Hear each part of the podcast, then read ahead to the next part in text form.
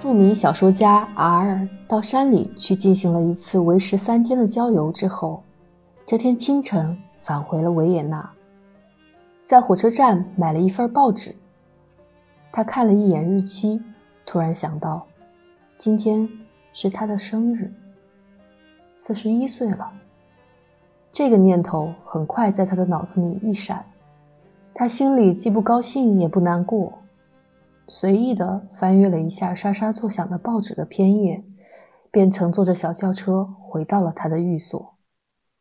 仆人告诉他，在他离家期间有两位客人来访，有几个人打来电话，然后用一个托盘把收集起来的邮件交给他。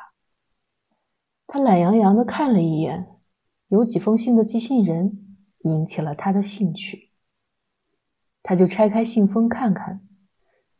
有一封信，字迹陌生，摸上去挺厚，他就先把它搁在一边儿。这时，仆人端上茶来，他就舒舒服服的往靠背椅上一靠，再一次信手翻阅了一下报纸和几份印刷品，然后点上一支雪茄，这才伸手去把那封搁在一边的信拿过来。这封信大约有二三十页，是个陌生女人的笔记，写得十分潦草。与其说是一封信，毋宁说是一份手稿。他不由自主的再一次去摸摸信封，看看里面是不是有什么附件没取出来。可是信封是空的，无论信封还是信纸。都没有写上寄信人的地址，甚至连个签名也没有。他心想：“真怪。”又把信拿到手里来看看。你从来也没有认识过我的你呀。这样一句话写在顶头，算是称呼，算是标题。他不甚惊讶的停下来。这是指的他呢？还是指的一个想象中的人呢？他的好奇心突然被激起，他开始往下念：“我的儿子昨天死了，为了这条幼小娇弱的生命，我和死神搏斗了三天三夜。我在他的床边足足坐了四十个小时。当时流感袭击着他，他发着高烧。”可怜的身子烧得滚烫，我把冷毛巾放在他发烫的额头上，成天成夜的把他那双时不时抽动的小手握在我的手里。到第三天，我自己垮了，我的眼睛再也支持不住了，我自己也不知道，我的眼皮就合上了。我坐在一把硬椅子上睡了三四个钟头，就在这时候，死神把他夺走了。这个温柔的、可怜的孩子，此刻就躺在那儿，躺在他那狭小的儿童床上，就像他死去的时候一样。他的眼睛，他那双聪明的黑眼睛。刚刚给合上了。床的四角高高的燃着四支蜡烛。我不敢往床上看，我动也不敢动，因为烛光一闪，影子就会从他脸上和他紧闭的嘴角掠过。于是看上去，就仿佛他脸上的肌肉在动，我就会以为他没有死。他还会醒过来，还会用他清脆的嗓子给我说些孩子气的温柔的话。可是我知道，他死了。我不愿意再往床上看，免得再一次心存希望，免得再一次遭到失望。我知道，我知道我的儿子昨天死了。现在我在这个世界上只有你，只有你一个人，而你对我一无所知。你正在寻欢作乐，什么也不知道，或者正在跟人家嬉笑调情。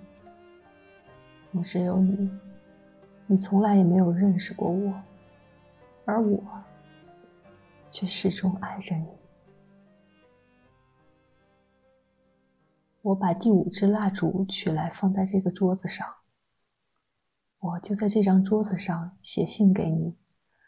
我怎能孤单单的守着我死了的孩子，而不向人倾吐我心底的钟情呢？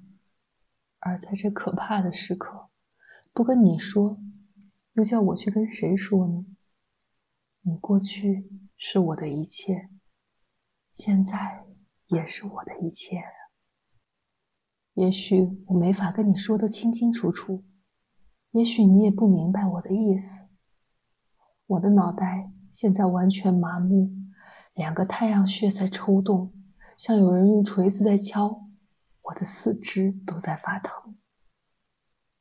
我想我在发烧，说不定也得了流感。此刻，流感正在挨家挨户的蔓延。要是得了流感，倒好了，那我就可以跟我的孩子一起去了，省得我自己。动手来了解我的惨生。有时候，我眼前一片漆黑，也许我连这封信都写不完。可是，我一定要竭尽我的全力，振作起来，和你谈一次，就谈这一次。你呀，我的亲爱的，从来也没有认识过我的你呀。我要和你单独谈谈，第一次把一切都告诉你。我要让你知道我整个的一生，我的一生一直是属于你的，而你却对我的一生始终一无所知。可是，只有我死了，你再也用不着回答我了。此刻，使我四肢忽冷忽热的疾病，确实意味着我的生命即将终结。而我才让你知道我的秘密。要是我还得再活下去，我就把这封信撕掉。我将继续保持沉默，就像我过去一直沉默一样。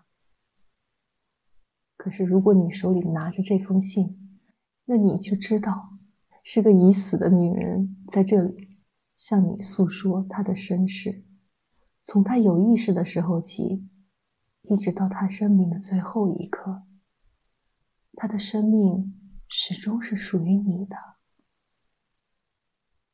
看到我这些话，你不要害怕。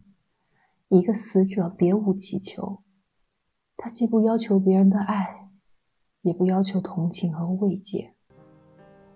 我对你只有一个要求，那就是请你相信我。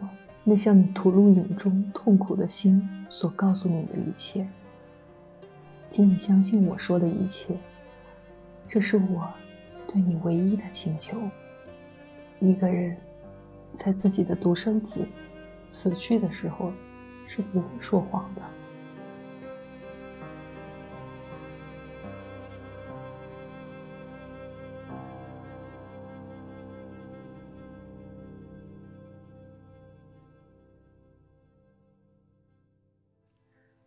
感谢收听由十年冰雪带来的演播《茨威格中短篇小说集》《一封陌生女人的来信》，欢迎评论订阅。